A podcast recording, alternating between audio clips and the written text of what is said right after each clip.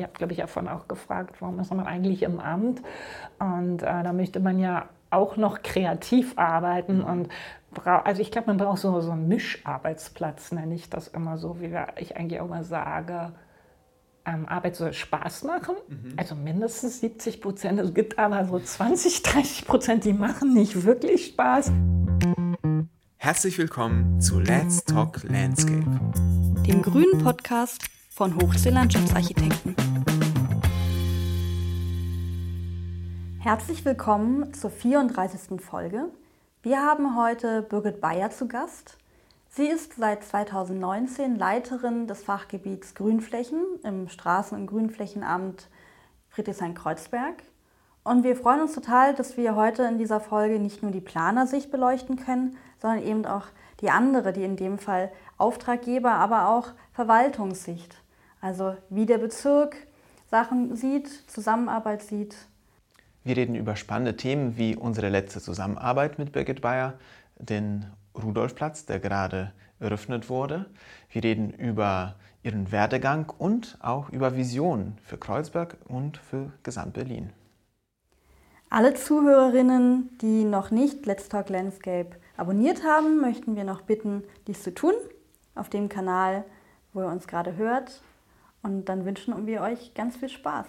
Und Friedrichshain-Kreuzberg ist in Berlin. Das ist auch ein gutes Einstiegsthema eigentlich, was wir eigentlich nochmal so fragen wollten. Erstmal über äh, dich und wie du dazu gekommen bist, ähm, dass du jetzt da bist, wo du bist und wie eigentlich so eine, so eine Arbeit für Landschaftsarchitektin oder Landschaftsarchitekten am Amt funktioniert. Würden wir damit vielleicht einfach einsteigen? Ja. Also du bist ja schon wahnsinnig lange im Bezirksamt Kreuzberg. Ja, ja ich kann auf, ausholen und dann kann man das sicher auch schneiden. Ähm, ich bin, um so vorwegzunehmen, wirklich so eine eingeborene Westberlinerin und habe als Kind und Jugendliche schon darunter gelitten, dass da Grenzen gab und man nicht immer in die freie Landschaft fahren konnte. Nur einmal im Jahr einen Urlaub, danach ins Fichtelgebirge oder in den Harz. Das fand ich aber schon schön als junges, ja, kleines Kind unter zehn. Und ähm, ich bin so zwischen 10 und 16 gerne in der freien Landschaft, die es in West-Berlin ja gab und immer noch gibt. Zum Beispiel Tegler Fließ dann rumgetigert, nicht nur alleine, auch mit Freunden. Und habe auch seltene Pflanzen entdeckt. Tatsächlich mochte ich das auch. Wilde, ja, ich nenne es wilde Landschaft. Es steht ja auch lange unter Naturschutz. Und dann habe ich mein Abi gemacht, wusste, ich werde niemals Lehrerin, niemals Ärztin. Ich wusste ganz viel, auch nicht Juristin. Und dann habe ich wirklich im Katalog geguckt, der TU Berlin, und Landschaftsplanung entdeckt und da trafen viele Teile mein Nerv. Also ich habe Landschaftsplanung an der TU in Berlin studiert. Das Studium gab es damals 78 auch wirklich nur noch in Hannover und München. Das wäre sehr weit weg gewesen. Ich habe mein Studium selbst finanziert. Das ging dann auch wirklich nur an der Stadt, die man gut kennt und wo man auch erstmal zu Hause wohnen kann. 1983 war ich fertig und hatte einen Schwerpunkt ja, Dritte Welt. Es hieß Regionalentwicklung, es hieß auch noch Dritte Welt, das würde man heute gar nicht mehr sagen. Mit Schwerpunkten, die gar nicht einfach waren, Aufforstung in Algerien, Aufforstung in Kaschmir. Ähm, also es war spannend, aber ich habe auch nach der Phase gemerkt, dass das nicht das ist, wo ich arbeiten werde. Da gab es so einen berühmten Satz, man muss sich da auch wo man arbeiten möchte, so wie ein Fisch im Wasser fühlen, das habe ich dann nicht. Mhm. Und äh, habe mich dann so mit ab 26 mehr so wieder auf Berlin orientiert. Aber bin immerhin mal rausgekommen, was ich auch wichtig finde. Und äh, Ende der 80er gab es wenig Jobs, es war ganz schwer sehr, sehr schwer. Ähm, und das fing an über ABM ab. Das war keine Schande damals. Das haben ganz viele Kolleginnen und Kollegen aus der Zeit so gehabt. Das war wie ein Jahr Probezeit. Mhm. Büros Ende der 80er gab es schon so ein paar. Also Kommilitonen von mir fingen schon an, Büros zu gründen, aber oh, das passte schon gut, äh, in ein Amt zu gehen nach Reinickendorf. Und ich hatte auch sofort ähm, sehr, ich fand es immer sehr freie Hand. Ich habe ähm, erstmal so mehr Öffentlichkeitsarbeit gemacht, auch für den Stadtrat. Dann gab es ganz viele Landschaftspläne damals ähm, in Lübars, in Heiligensee. Da ist ja auch immer noch relativ freie Landschaft. Auch gibt es immer sehr viele naturnahe Elemente.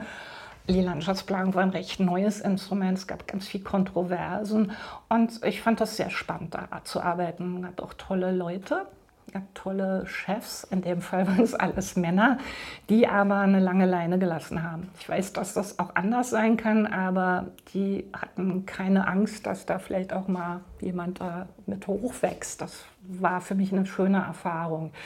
Und äh, danach habe ich ähm, Landschaftsplanung, dann kam Spielplatzplanung. Das war einmal in Berlin, West-Berlin, so ein ganz eigenständiges Ressort.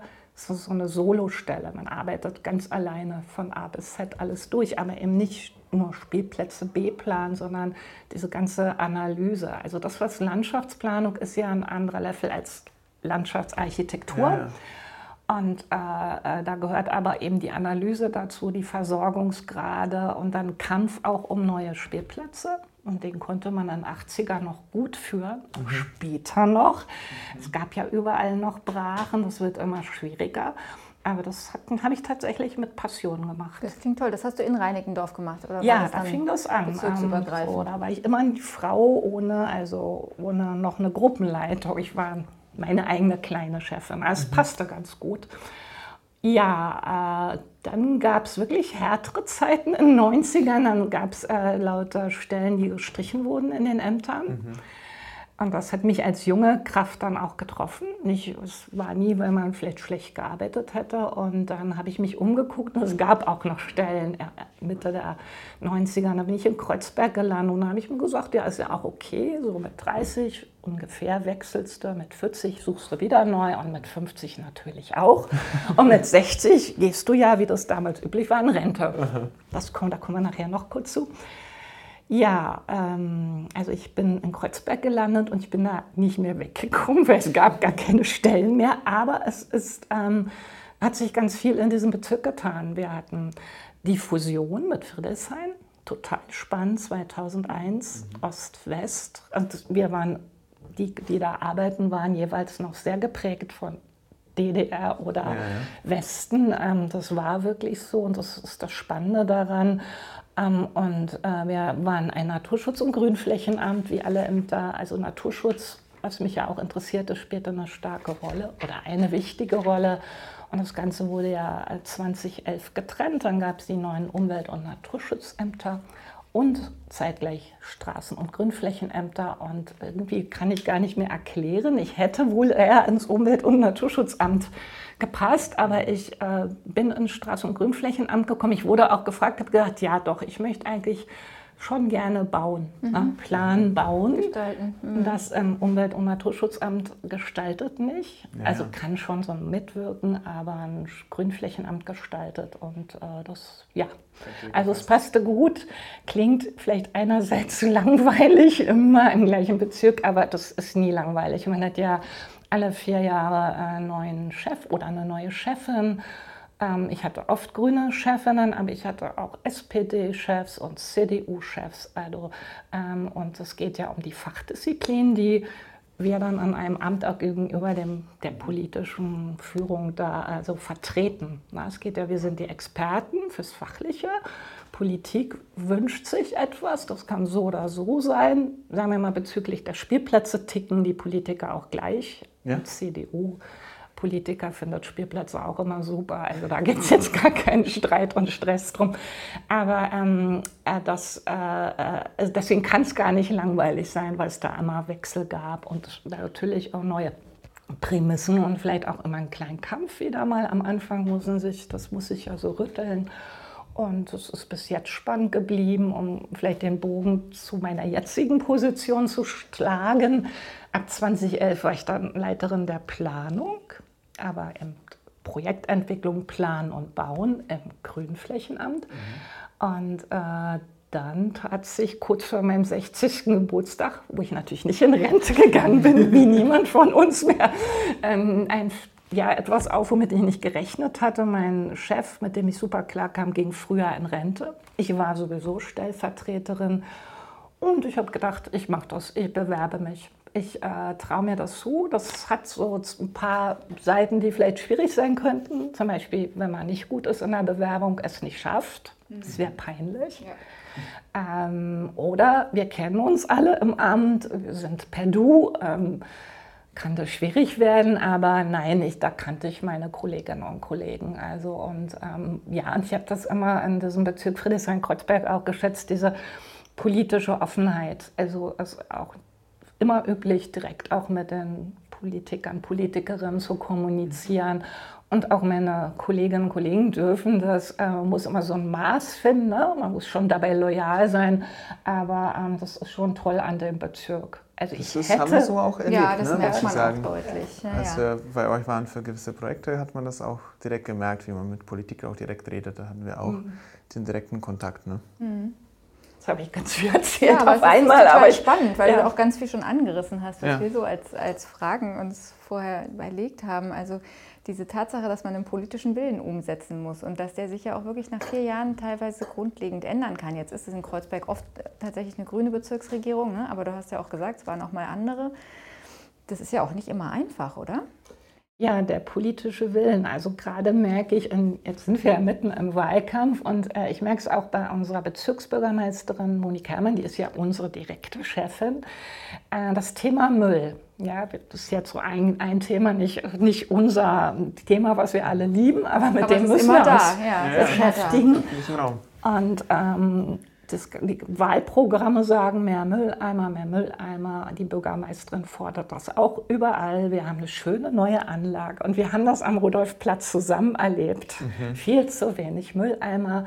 Wir haben den Landwehrkanal, Denkmal, äh, schön gemacht und da wollte sie gern, dass wir da so hübsche orangefarbene BSR-Tonnen hinhängen. Sind da nicht gekommen, ne? Nee, das, so das geht hier gar nicht. Geht gar das heißt, ähm, egal, das hängt jetzt gar nicht äh, an der politischen Couleur. Ist, ich muss dann auch um Verständnis werben und sagen, das ist ein Gartendenkmal, da muss das zurückhaltend sein. Wir können nicht immer nur Mülltonnen aufstellen, schon gar nicht da, wo jemand seinen Hausmüll entsorgt, denn ähm, unsere Kosten explodieren hinsichtlich Müllbeseitigung und das Budget ist gedeckelt und alles, was für Müllbeseitigung raufgeht, äh, es fehlt beim Grün, bei der Grundflächenpflege.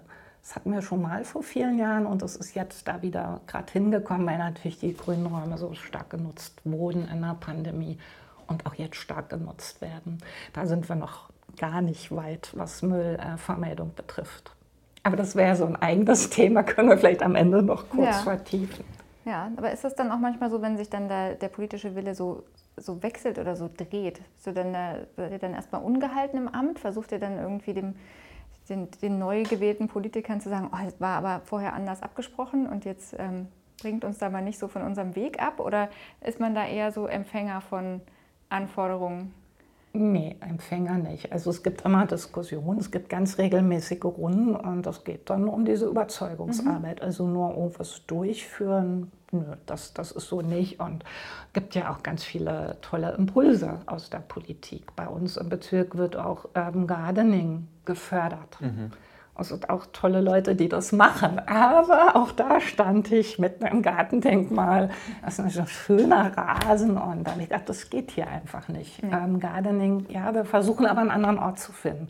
Also darum geht es ja auch aushandeln, hören. Hm, Urban Gardening soll gefördert werden. Äh, aber es geht nicht überall. Also es ist eben nicht das Wunschkonzert. Und ähm, Gardening ist toll, aber es nimmt ja auch anderen Raum weg. Ne? Also ich persönlich finde jetzt noch schöner so das Obstbaumprojekt im Görlitzer Park. Das ist eine ganz tolle Idee. Das ist ja jetzt schon zehn Jahre alt. Ähm, mit Hochstämmen, mit Obstbäumen zu arbeiten, dann ist sozusagen ein grünes Dach und darunter kann jeder picknicken. Da ist es noch weniger Raum weggenommen. Also und äh, wir hatten auch harte Diskussionen um Selbstversorgung. Es wird dann auch politisch. Das war nicht mit unseren äh, Stadträten, aber mit Bürgerinnen und Bürgern. Ja, das ist noch ich sagte, ich will von meiner Erde leben oder von der Erde, die ihr mir jetzt gebt. Und dann ist klar, das geht aber nicht in Berlin. Das in ist in Innenstadt. Kreuzberg natürlich echt eine ja, Herausforderung. Ja, ja, ja das sind die Bürgerinnen und Bürger auch sehr politisch aktiv und kann ich mir vorstellen, dass auch sehr deutlich deren Wünsche äußern. Ja. Weil Kreuzberg hat ja auch nicht so viele Grünflächen verhältnismäßig mit anderen Bezirken, äh, von Fläche her, wenn ich mich nicht irre. Das heißt, ist das so, dass in Kreuzberg dann die Anwohnerinnen und Anwohner auch sehr interessiert sind an deren Freiraum und deren Grünflächen? Ja, ähm, ich habe gestern gerade gehört, dass das in Friedrichshain weniger sei. Das sehe ich gerade nicht so. In Friedrichshain, in den Gebieten, die so in den 60er, 70ern bebaut wurden, da leben ja noch die Menschen, die damals einzogen. Es sind jetzt ältere Menschen, also da war sehr engagiert. Also auch die äußern sich, was sie möchten, auf eine andere Art als in Kreuzberg. An Kreuzberg haben wir nicht selten erlebt, äh, dass wir Fördermittel sogar zurückgeben mussten, weil man gesagt hat, wir möchten nicht, also ihr gentrifiziert die Grünanlage jetzt, ihr wertet sie auf, dann steigen die Mieten. Das war eher in den Nullerjahren tatsächlich. Mhm. Und das war so ein Kampf. Es gab auch Sitzungen bis abends um zwölf. Das gehört auch zu Kreuzberg. Und es gab schon Situationen, ja, nicht, also wir würden nicht immer den Kopf in den Sand stecken, so meine ich das nicht, aber ah, es gab schon sehr schwierige Orte, wo man auch gesagt hat, und da stehe ich zu, haben wir gesagt, okay, so schlimm sieht es jetzt hier nicht aus, dann lassen wir das Ganze mal für die nächste Planergeneration. Ich kann auch sagen, welcher Ort das ist. Das ist der ehemalige Luisenstädtische Kanal. Ah, der ist nämlich ein Gartendenkmal, ja, ja. ist aber völlig überformt in Kreuzberg in äh, Mitte wurde er ja sozusagen nach der Wende und dem ganzen Mauerabräumen wirklich neu aufgebaut, äh, alles ausgebuddelt ähm, und, und so im Sinne von Erwin Barth wieder schön gemacht, also schön hergestellt. Mhm. Das wollte das Landesdenkmalamt gern auch für Kreuzberg und äh, dann hätten auch Bäume gefällt werden müssen. Man muss, wenn man sowas erzählt, immer alles erzählen. Das ist ja, und da kam so das äh, Ende der, ja, das war so 2007, 2008, dann kam auch das Wort der Gentrifizierung. Äh, ja, ne, also dass das so Auswirkungen hätte. Das Wohnumfeld wird dann so schön und da haben wir mal gesagt, na, dann lassen wir das jetzt so, wie es ist und dann irgendwann mal, wir wissen nicht wann, wird da sicher auch noch was passieren. Du hast ja ähm, angesprochen jetzt unterschiedliche Phasen. Es war auch das, wo dann Gentrifizierung ein Thema wurde und die Fusion mit ähm, Friedrichshain. Wie hat sich aus deiner Sicht so der Freiraum oder die Grünflächen in Kreuzberg-Friedrichshain, haben sich entwickelt? Durch die Jahre? Du hast ja das eine Weile begleitet. Ja, also in den 90er Jahren ähm, war ja noch so die internationale Bauausstellung in Kreuzberg. Also die lief an, die, äh, das ging ja nicht in zwei, drei Jahren, da wurde vieles auch später fertiggestellt. Da haben wir ganz viele postmoderne Anlagen nicht ganz viele, aber wir haben postmoderne Anlagen. Das ist heute ganz witzig. So ähm, steht ja auch eine, der Theodor-Wolf-Park von Regina Poli unter Denkmalschutz. Ja, der hat Gartendenkmalstatus. Ähm, ja, das sind aber schöne Räume, aber diese ganzen Säulen, die es da gibt, ähm, würde man ja heute so nicht mehr machen.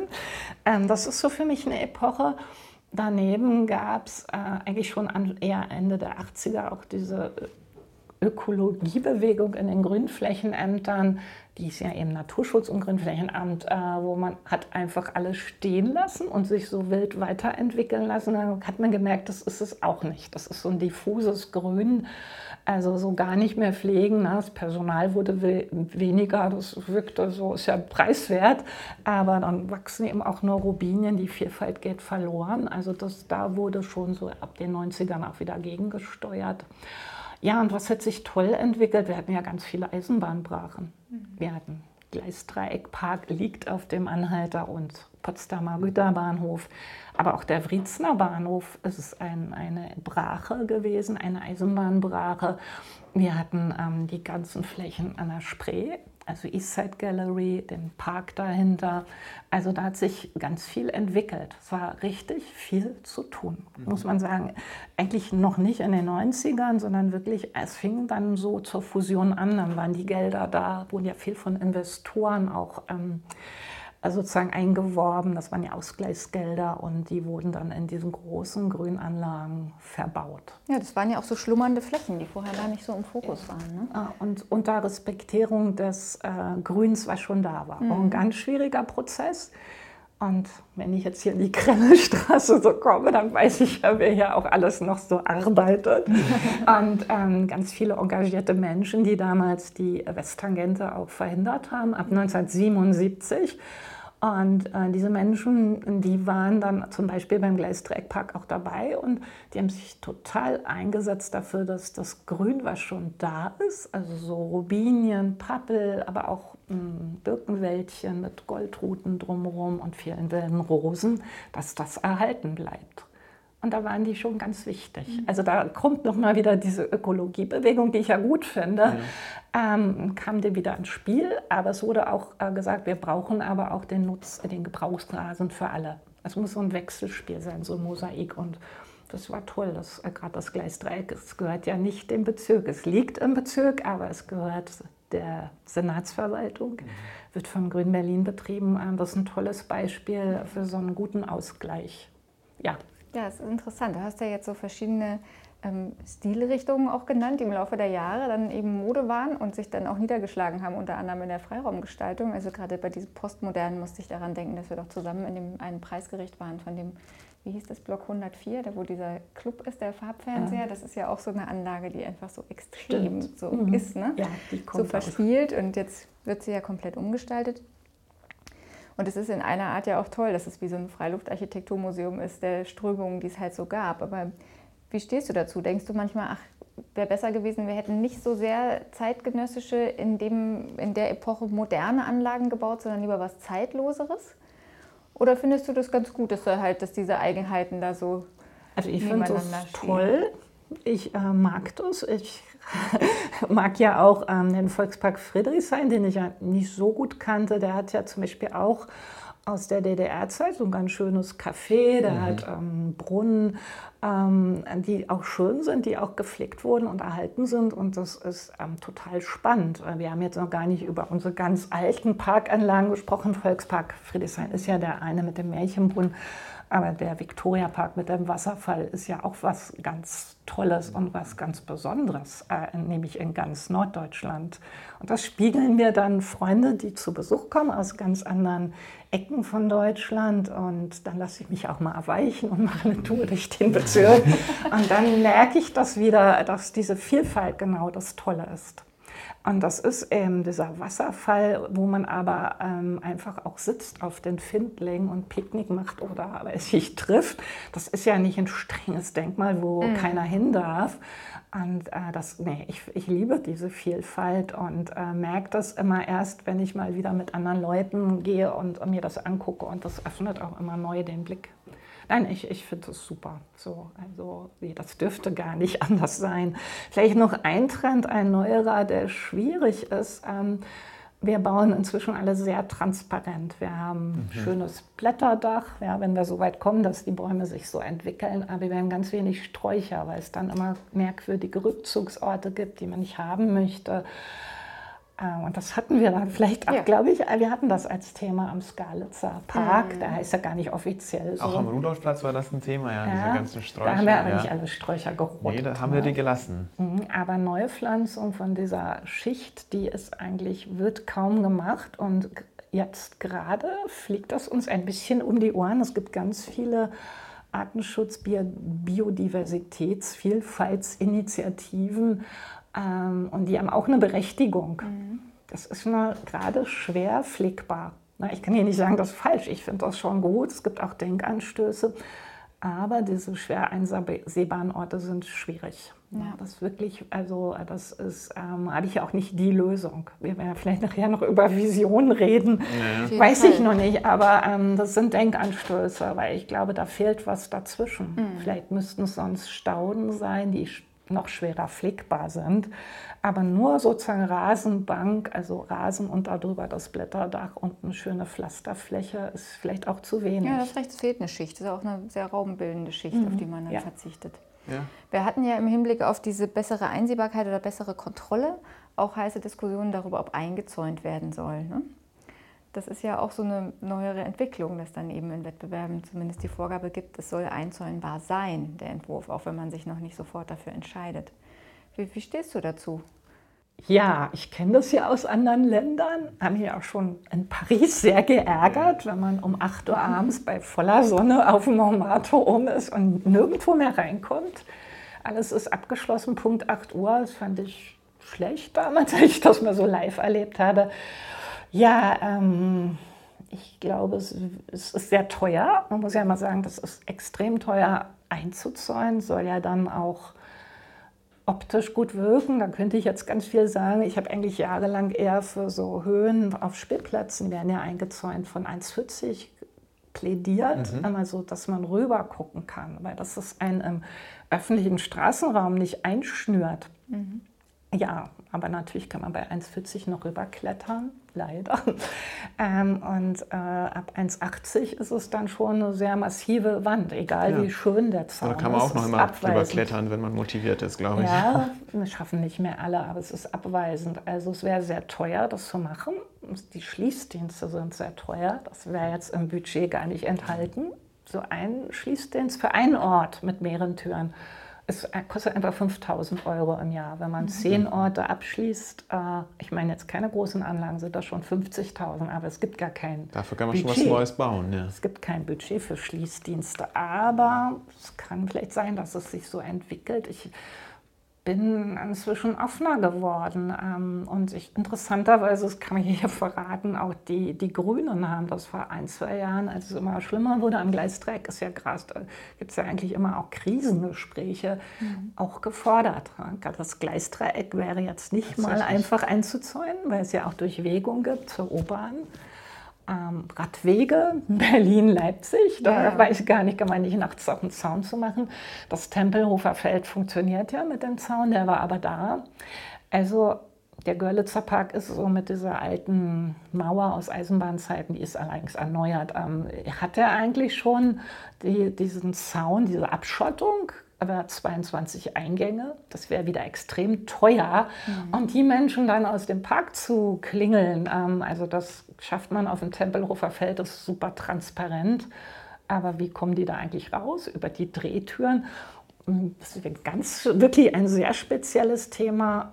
Ich weiß nicht, ob es so weit kommt. Also mhm. eigentlich wünschen wir uns alle, dass man das, äh, die Parks immer nutzen kann. Aber der James Simon Park ist, glaube ich, jetzt mit Bauzone, ich weiß gar nicht wie, abgeriegelt. Ja. Äh, Treptower Park, äh, da kochte es hoch. Da haben sie irgendwie jetzt ganz viele Schilder aufgestellt. Nachts hier ist ruhig. Ich habe die Uhrzeiten vergessen, ne? aber so, ich glaube, mhm. 22 bis morgens um 5. Wie ist es, ähm, du hast Görlitzer Park erwähnt, da gibt es auch Parkranger, oder? Ja, aber das, es reicht eben nicht nachts. Äh, also es kostet ja auch viel Geld, mhm. Parkranger einzusetzen. Die sind da auch. Aber auch da geht es immer um Sicherheitsfragen. Und äh, irgendwann Kippenstimmung, ja, also Alkohol spielt rein, Drogen, was auch immer. Also ich will das jetzt gar nicht mal einfach verteufeln, aber wir haben eben auch von unseren Parkrangern oder Parkläufern gehört, dass es dann auch schwierig wird. Die sind immer zu zweit unterwegs. Und das geht nur bis zum gewissen Maße. Müsste man sich die Polizei da hochholen, das ist dann schon dazu holen, das ist dann schon wieder provokant. Mhm. Ich bin mir ganz sicher, das wird uns noch total beschäftigen, das Thema. Draußen feiern wollen, mhm. ähm, äh, Räume finden. Das ist ein ganz großes Thema, das so hochgeschwappt in der Pandemie und ja. das wird uns erhalten bleiben sich treffen. Ne? Man weiß ja, ähm, das finde ich immer interessant, man trifft sich hier ähm, gibt an, wo man sich trifft. Man weiß aber eigentlich nicht mal mehr, in welchem Park man ist, weil das ist egal. Das ist einfach der Partyort. Da wird gefeiert. In der Hasenheide war es ja, genau. möglichst weit drin. Aber das hätte jetzt auch anders heißen können. Und ähm, ich glaube, ja, da wird man Lösungen finden müssen. Ähm, wir haben ganz viel mit der Clubkommission gerade zu tun gehabt und Kultursenator Ledra hat ja auch eingefordert, Partyorte zu benennen. Er hat aber gefordert im Grünen und äh, da sind dann die Grünflächenämter, aber auch die Naturschutzämter auf die Barrikaden gegangen, haben gesagt, Party ist okay, aber dann auf harten Orten. Also das wäre jetzt so noch, wir haben, wollen ja vielleicht noch über Visionen reden, ähm, da muss man das noch mal rauskriegen. Es gibt harte Orte, wo es auch nicht so Wohnbebauung gibt und mhm. ich glaube, das wären die Partyorte. Da muss man aber pro Bezirk auch nicht nur einen finden. Muss man zwei, drei Orte benennen. Und ja, das ist dann nicht die grüne Wiese, aber das ist auch in Ordnung. Wenn man laut sein will und Party machen will, dann ist es eben, es kann nicht nur laut sein. Dann muss man es auch ja. in Polen-München. Dann muss es ein geeigneter Ort sein, aber es ist gut, es über so eine Positivliste zu machen und ja. zu sagen, hier, ja. da und dort darfst du es auch nicht und hier drüben auch nicht, sondern dass man sagt, ja gut, aber da weil es würde eh passieren. Ja. Und ich glaube, es ist wahrscheinlich nicht nur jetzt ist gerade so aktuell mit Party und in der Pandemie, stimmt, ist das noch stärker geworden, aber es gab wahrscheinlich auch Vergangenheit neuen, Nutzungs, äh, neuen Nutzungen, die man auch äh, dann berücksichtigen müsste und neuen Ort dafür schaffen müsste, oder? Ja. Also bei uns äh, wäre das an der Brommi-Brücke. Das ist so eine alte äh, Brücke, die es also nicht mehr Brücke, als Brücke gibt, aber als Brückenkopf. Da ist nur Gewerbegebiet auf der Spreeseite. Eigentlich auch ganz witzige Ecke. Oder so unter der Warschauer Brücke, so mhm. ah, nicht am Rudolfplatz, aber so in dem Brit, da gibt es auch Ecken, ähm, die sind dann aber nie schön grün. Ne? Also da zuckte die nee. Clubkommission. Da wohnen auch viele. Ja. Also das ist auch, was mir jetzt aufgefallen ist in den letzten Monaten oder auch zwei, drei Jahren, dass immer mehr Menschen ganz offensichtlich in Zelten irgendwo ja. unter der Hochbahn von der U1, aber eben auch an der Warschauer Brücke richtige da Zelt- und Sofastädte. Mhm. Das ist Wahnsinn. Ja, das, äh, das ist ein ganz eigenes Thema, Obdachlosigkeit, ähm, die ja zugenommen hat. Äh, da gibt es jetzt konzertierte Aktionen. Also es ist schon so, dass in Parkanlagen keiner campieren soll. Das wird auch ähm, ähm, sozial verträglich durchgeführt. Also die Menschen, die da wohnen, also man, lange Zeit wurden Einzelzelte geduldet, aber keine Ansammlung. Mhm. Ein besonderer Zeltort war immer Friedsner Bahnhof mit mhm. dem Berghain und dem Ostbahnhof in der Nähe. Und das waren auch nicht wirklich obdachlose Menschen, das waren auch durchaus Party-People. Und da waren dann 30 Zelte und das nahm Ausmaße an, die waren einfach nicht mehr okay. Dann gab es so die Prämisse, ein, ein Zelt geht noch so, so dezent. Ähm, aber eigentlich ist jetzt die Linie nicht in den Grünanlagen. Im Straßenland wird schon geduldet, weil es gibt ja auch nicht so viele Ausweichmöglichkeiten. Aber wenn man da hingeht, dann heißt das nicht Räumung, das ist ja auch ein hartes Wort, sondern es gehen dann Träger hin, die machen auch Angebote, also reelle Angebote, wo man hingehen kann. Und das ist auch, glaube ich, immer ein paar Tage vorher. Und ähm, ja, also die Menschen werden darauf vorbereitet, dass das nicht geht, im Park zu campieren. Und dann wird aber irgendwann schon abgeräumt. Also das ist dann schon so. Das, äh, weil, weil sonst würde es immer mehr werden. Und das, ja. Ja, es ist aber ein ganz schwieriges Thema und da sagen wir aber als Grünflächenamt und also Straßen- und Grünflächenamt, das sind sehr soziale Themen, die können wir nicht alleine lösen. Nee, da brauchen wir die anderen, das Sozialamt, ne, Träger. Das mhm. ist Freiraum kann aber einiges, um, aber ja. nicht alle soziale ja. Probleme lösen. Das ist auch, eine Bank wird jetzt nicht viel verändern, äh, wenn es zusätzlich eine gibt. Und du hast ja jetzt so einige Sachen genannt und wir arbeiten ja ganz eng auch mit, mit euch, mit äh, Ordenamt zusammen und haben schon oft dann auch sehr gute Hinweise und Anregungen bekommen. Ähm, was würdest du vielleicht so mitgeben den ganzen Planerinnen, wenn man jetzt Freiräume plant, vielleicht in Friedrichshain, Kreuzberg oder in Berlin, worauf müsste man heutzutage nochmal besonders achten? Ja, naja, wir haben ja so ein klassisches Anforderungsprofil. Das ist in den ganz armen Jahren entstanden. Das ist nämlich, es wirkte auf unsere Planungsbüros auch oft abschreckend. Mhm. Ich kann mich auch an Diskussionen erinnern, eigentlich mit jedem Büro, warum man nur die Berliner Bank mit diesen zwölf Latten aufstellen sollte, die äh, auch nur, ja, die sieht da so ein bisschen piefig, altmodisch aus, passt ja nicht unbedingt in eine moderne Anlage.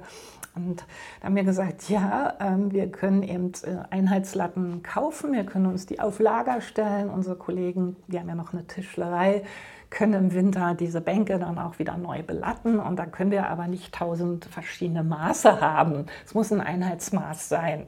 Ähm, Dazu muss man wissen, früher gab es immer Haushaltssperren im Januar. Ja, da gab es mhm. gar kein Geld. Man durfte kein Geld ausgeben. Also hat man sich versucht, im Dezember mal was auf Lager zu legen. Zum Beispiel Latten. Zum Beispiel die berühmten Banklatten.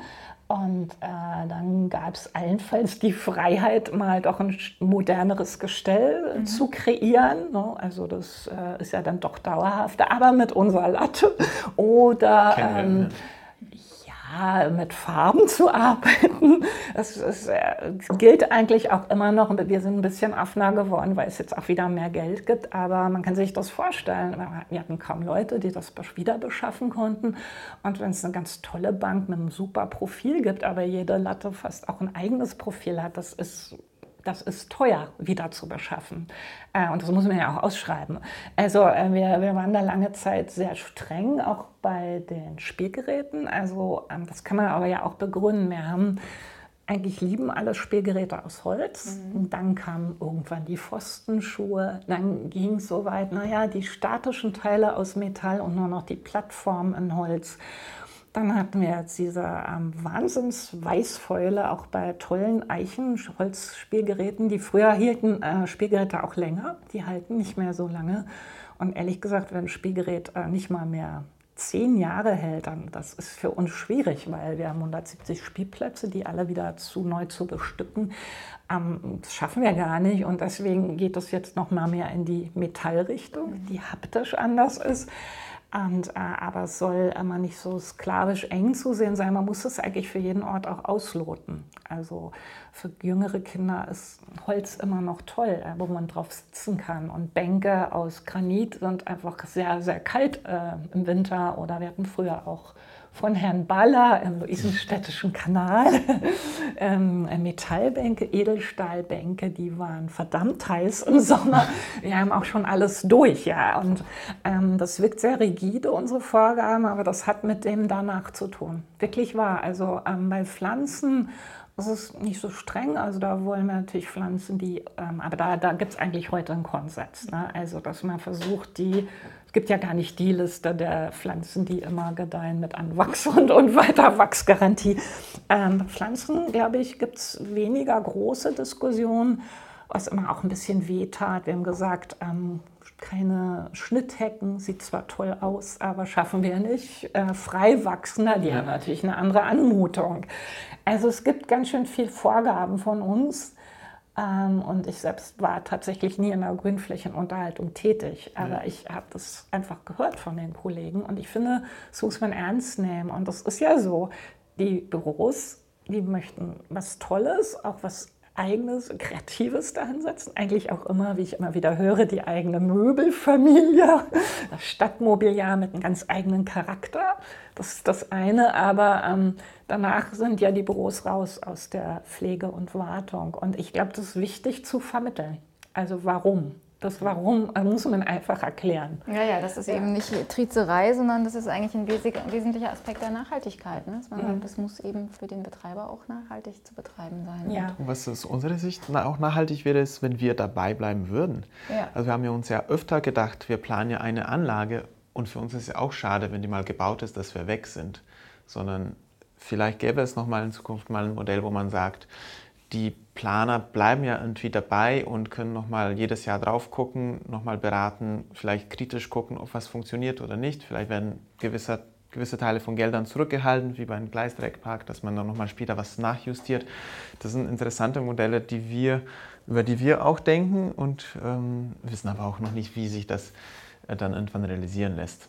Siehst du das, das mit dem Zurückhalten von 10 Prozent, das fand ich ganz, ganz klasse am Gleisdreieckpark, wirklich. Mhm. Aber das ähm, schaffen wir nicht. Ähm, das ist haushaltsrechtlich eigentlich nicht zulässig. Die hatten sich eine Sondergenehmigung da geholt vom Finanzsenator.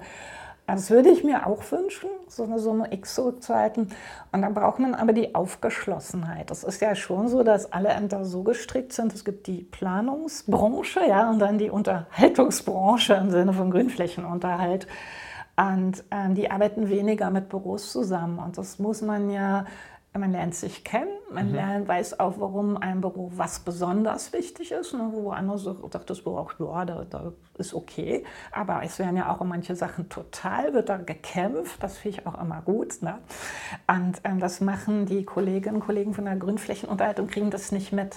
Sie haben meist auch andere Studiengänge. Also sie haben weniger diese Landschaftsarchitektur studiert, mehr so ähm, Gartenlandschaftsbau. Das ist wirklich auch eine andere Branche. Das ist ja auch eine tolle Vielfältigkeit im eigenen Amt. Und ähm, da, also wir haben jetzt sehr viele junge Leute, also dazu brauchen wir einfach auch genug Leute, die das danach auch sagen, ja, ich betreue das auch. Aber wenn man nur einen Bezirksingenieur für den ganzen Bezirk hat, dem das sowieso über den Kopf wächst, so war das tatsächlich bis 16, 17, ähm, dann, dann, dann, wird das so nicht sein. Im Moment haben wir aber für jeden Ortsteil ähm, eigene Kolleginnen und Kollegen und die machen das ganz toll. Und die kriegen auch ein paar ähm, kreative Aufgaben, die haben auch Lust drauf. Und ähm, ich glaube, jetzt ist eine schöne Konstellation, aber das, würde, das kann man nicht berlinweit sagen. Das, ich, ich finde, das muss jemand wollen. Und ähm, das will nicht jeder. Also viele, kann man so sagen, wollen einfach ihr Ding machen. Da sind die Bros sind ja viel mehr auf Kooperation angewiesen. Wir in der Planungsgruppe auch, weil wir wollen ja eine Vielfältigkeit haben. Aber dann hört es vielleicht auch auf. Also es hat auch ja, ja, mit Sozialisation zu tun, also eine Offenheit mitzubringen. Hm. Ja, oder ja, vielleicht auch die Erfahrung, die man macht, dass das eigentlich alle weiterbringt und dass das alle Ja, nicht, dass man dann ne? sagt, oh, da quasseln die uns von außen rein. ich meine, ich sitze ja nun in dem, in dem Abend auch schon, bin ich schon länger und kenne auch die Art von Sprüchen und die, da gibt es aber auch Gründe, dass man das sagt. Ne? Also ja, also, aber ja, das also eine Summe zurückhalten und dann einfach nochmal so evaluieren, mhm. nach einem halben Jahr wahrscheinlich auch schon zusammen zu überlegen, dann würden ja alle lernen.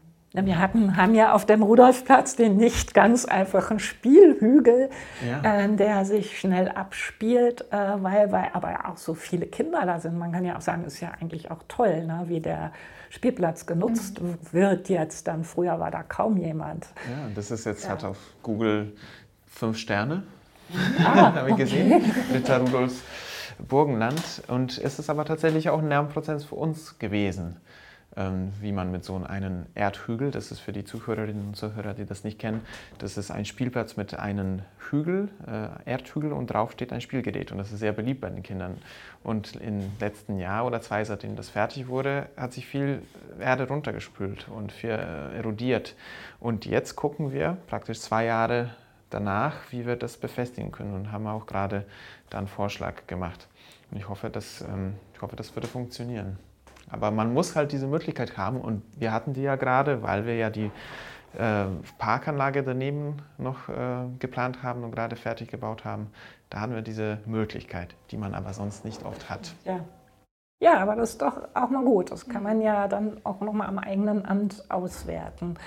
Ja, wir haben früher übrigens viel mehr an diesen harten Zeiten, wo es kein Geld gab, selber gebaut. Also ich hatte auch viele Kolleginnen, die wirklich gesagt haben, ich möchte gar nicht mit dem Büro bauen, ich möchte das alleine machen, das ist doch meine Zunft. Das war auch eine Frage der Ehre. Mhm. Ähm, und wir hatten gar kein Geld für Honorare und das hat sich aber gewandelt. Und ich, ich finde es jetzt eigentlich schon seit vielen Jahren ganz toll, auch eine Mischlösung zu haben, weil für die großen neuen Parkanlagen oder auch Skalitzer Park-Rudolfplatz, das ist ja da gewesen, aber wirklich Jahrzehnte alt auch. Und ähm, äh, da neue Strukturen reinzubringen, das schafft man nur mit kleinen Wettbewerben, diskursiven Verfahren. Aber mal so einen Spielplatz nochmal neu zu bestücken mit einem neuen Spielgerät, also das, das kann man auch alleine und auch das brauchen die Kolleginnen und Kollegen im Amt. Ne? Ihr habt, glaube ich, davon auch gefragt, warum ist man eigentlich im Amt? Und äh, da möchte man ja auch noch kreativ arbeiten mhm. und also ich glaube, man braucht so, so einen Mischarbeitsplatz, nenne ich das immer so, wie ich eigentlich auch immer sage. Ähm, Arbeit soll Spaß machen, mhm. also mindestens 70 Prozent. Es gibt aber so 20, 30 Prozent, die machen nicht wirklich Spaß. Die gehören aber dazu. Also bei uns im Amt, äh, in allen Bezirksämtern sind eben viele Anfragen von Anwohnern, Beschwerden, äh, Sachen, ja, wo man denkt, hm, naja, aber das gehört auch dazu und das muss auch bearbeitet werden. Aber der Hauptteil soll Spaß machen. Genau, so würde ich das auch sehen. Das ist ja. in jedem Job so. Also bei uns sind es zum Beispiel die Formblätter der A-Bau, die eher so für 20, 30 Prozent gehören, die nicht so viel Spaß machen. Mhm, aber bei euch wahrscheinlich auch nicht. Ja, weil es immer mehr werden. ja. Es ist immer mehr Formularkram, das ja, stimmt. Also wirklich, ja. Ja, das macht auch nicht so Spaß. Ich glaube, das macht aber mehr Spaß, als Beschwerden abzuarbeiten. Das glaube ich auch. Das ist, das ist schon wirklich harter Tobak, das ist richtig. Ich finde aber, weil wir jetzt gerade bei dem Thema sind, eben zu lernen ne? und ähm, auch ähm, seine Lehren zu ziehen aus Dingen, die man realisiert hat, die vielleicht nicht so gut funktionieren. Ich finde, da ist der Bezirk Friedrichshain-Kreuzberg ja auch nochmal besonders, gerade wenn man so auf die Bergmannstraße guckt, hat die ja zum Beispiel schon viele Entwicklungen durchlaufen in den letzten Jahren wo man sagen kann, ja, da hat man doch auch was versucht und dann hat man es vielleicht wieder zurückgebaut, weil es sowieso nur temporär sein sollte oder weil man gemerkt hat, das ist doch nicht so toll. Das finde ich persönlich total spannend. Und ich habe es aber auch so wahrgenommen, als wäre das nicht so einfach, das zu rechtfertigen vor der Öffentlichkeit, dass man dann da Geld investiert und sozusagen sehenden Auges weiß, dass das nur für eine bestimmte Zeit ist. Ja, da haben wir diese Sitzelemente, Sitztischelemente für viel Aufregung gesorgt, auch wegen der Farbe. Das habe ich persönlich nie verstanden. Die Farbe fand ich toll. Äh, ich fand es auch ne? toll. Ähm, da ist aber toll, das kann ich jetzt mal im Nachgang sagen, die wurden ja nicht entsorgt, die ganzen Kombinationen, die wurden vor, bei uns hinten ähm, auf dem Rathausplatz gelagert und die wurden jetzt nach und nach an die Schulen abgegeben, und zwar eher an Oberschulen. Es sind ja keine Spielgeräte, aber Oberschulen, also die Schüler mögen ja dann auch sitzen und quatschen. Ein Bereich ist sogar noch mal in der südlichen Bergmannstraße vor der einen mhm. Schule mhm. aufgebaut worden. Das ist ganz toll. Da saß ich selbst mal im Frühling. Also eigentlich könnte man ja auch sagen Multifunktionalität. Ne? Wir probieren das mal hier.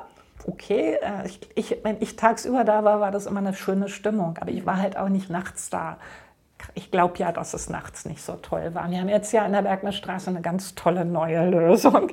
Wir haben Stühle gekauft, Einzelstühle. Haben gesagt, also so, naja, Bänke zum Übernachten und Liegen ist ja auch schwieriges, ein schwieriges Thema. Ähm, Einzelstühle sind gut, aber die dürfen nachts nicht funktionieren. Also die muss man dann zusammenräumen können. Es sind also nicht fest installierte Einzelsitze, sondern auch schon ziemlich mobile. massive Stühle, aber mobile. Und die werden ähm, so gegen 10 Uhr abends von den Parkläufern, äh, da sind die ja noch aktiv, unsere Parkläufer, äh, da werden die eingesammelt und äh, dass man da nicht mehr drauf sitzt. Die werden kann. eingesammelt und irgendwie Also schon vor Ort. Oder? Nein, nein, die okay. werden so übereinander gestapelt mhm. und dann wird so eine Schlaufe drum gezogen, dass man dann nicht mehr drauf sitzen kann. Das ist dann ein Kompromiss. Da haben wir aber lange zusammen überlegt. Ja, ich, äh, da habe ich einfach gesagt, ich weiß, dass Einzelsitze schon mal gut sind, weil man eben nicht drauf schlafen kann. Also äh, das ist schon mal super und kommunikativ können sich das auch hinstellen. Und ja, dann haben wir gesagt, oh, wie müssen wir diesen Lärm nachts wegbekommen? Mhm. Und insofern üben wir ständig in der Bergmannstraße. Ja.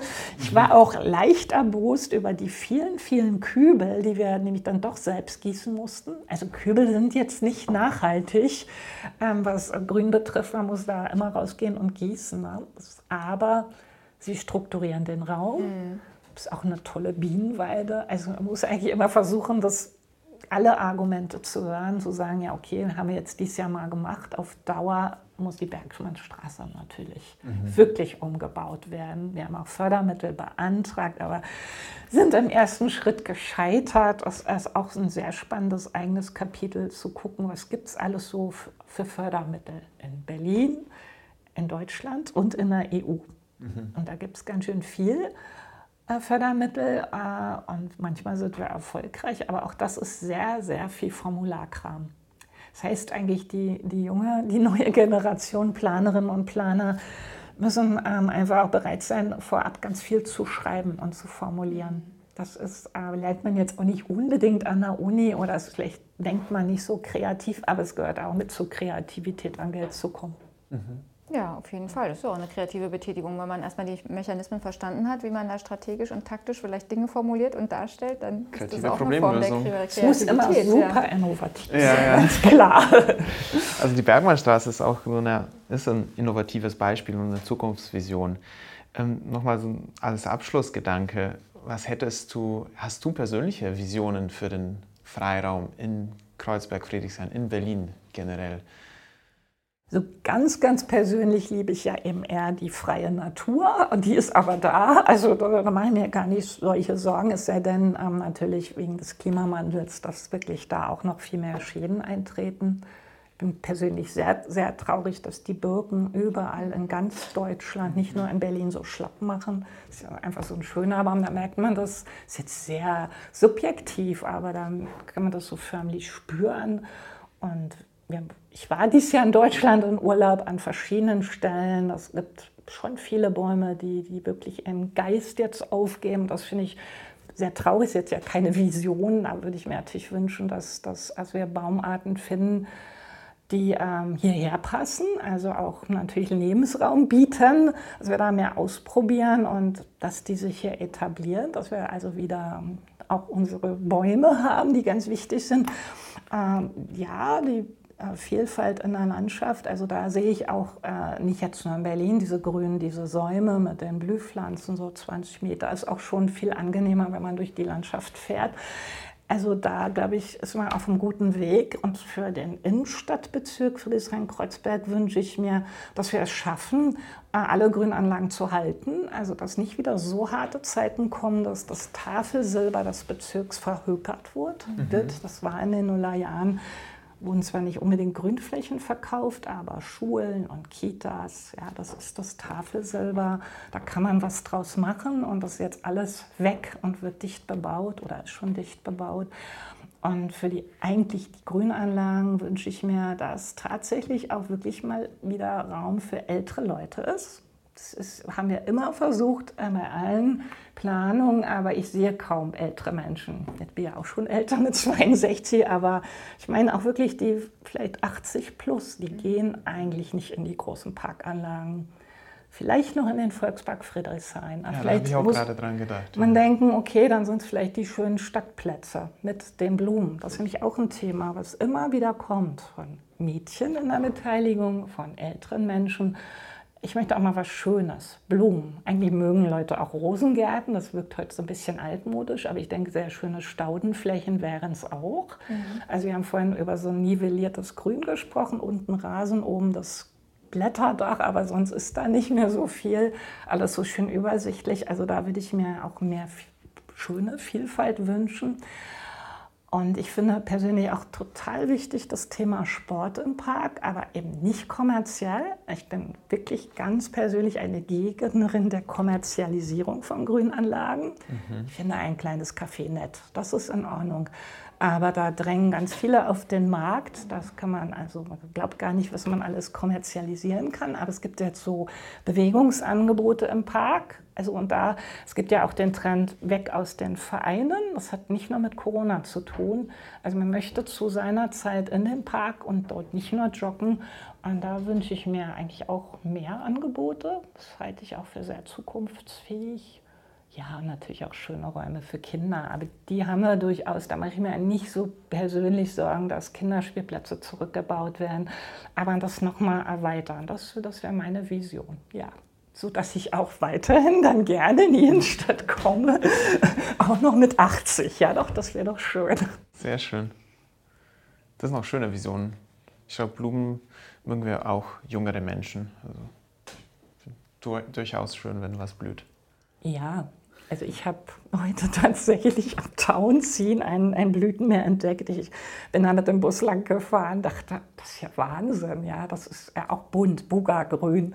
Aber es sah auch es sah eigentlich ganz schön aus, nicht zu kitschig. Es gab sehr schöne ähm, Grasbeete, also immer so ein Segment, äh, ein einheitlich äh, ein Lampenputzergas und dann gab es so ganz schöne bunte Beete, so ein bisschen Herbstbeete, aber eben nicht so wie früher diese Eisblumen oder diese Begonien und was es da so gab, sondern es sah sehr schön aus. Und ähm, ich dachte, okay, das ist vielleicht was, was man an so Hotspots ähm, äh, im Bezirk auch machen sollte. Ähm, also wir haben tatsächlich einen wunderschönen grünen Ort, also mit sehr schönen Rosen, das ist der Rosengarten Karl-Marx-Allee. Das ist so toll und das finden Jung und Alt toll. Das ist wirklich ein super schöner Ort und das würde ich mir noch öfter wünschen, ja. Wir uns auch. Das heißt, wenn wir sowas in unseren Planungen vorschlagen, dann rennen wir vielleicht offene Türen ein. ja, vielen Dank ähm, das war sehr interessant, nochmal von deiner Seite das zu hören. Und ähm, danke, dass du dir die Zeit genommen ja. hast. Ja. Dank. Danke.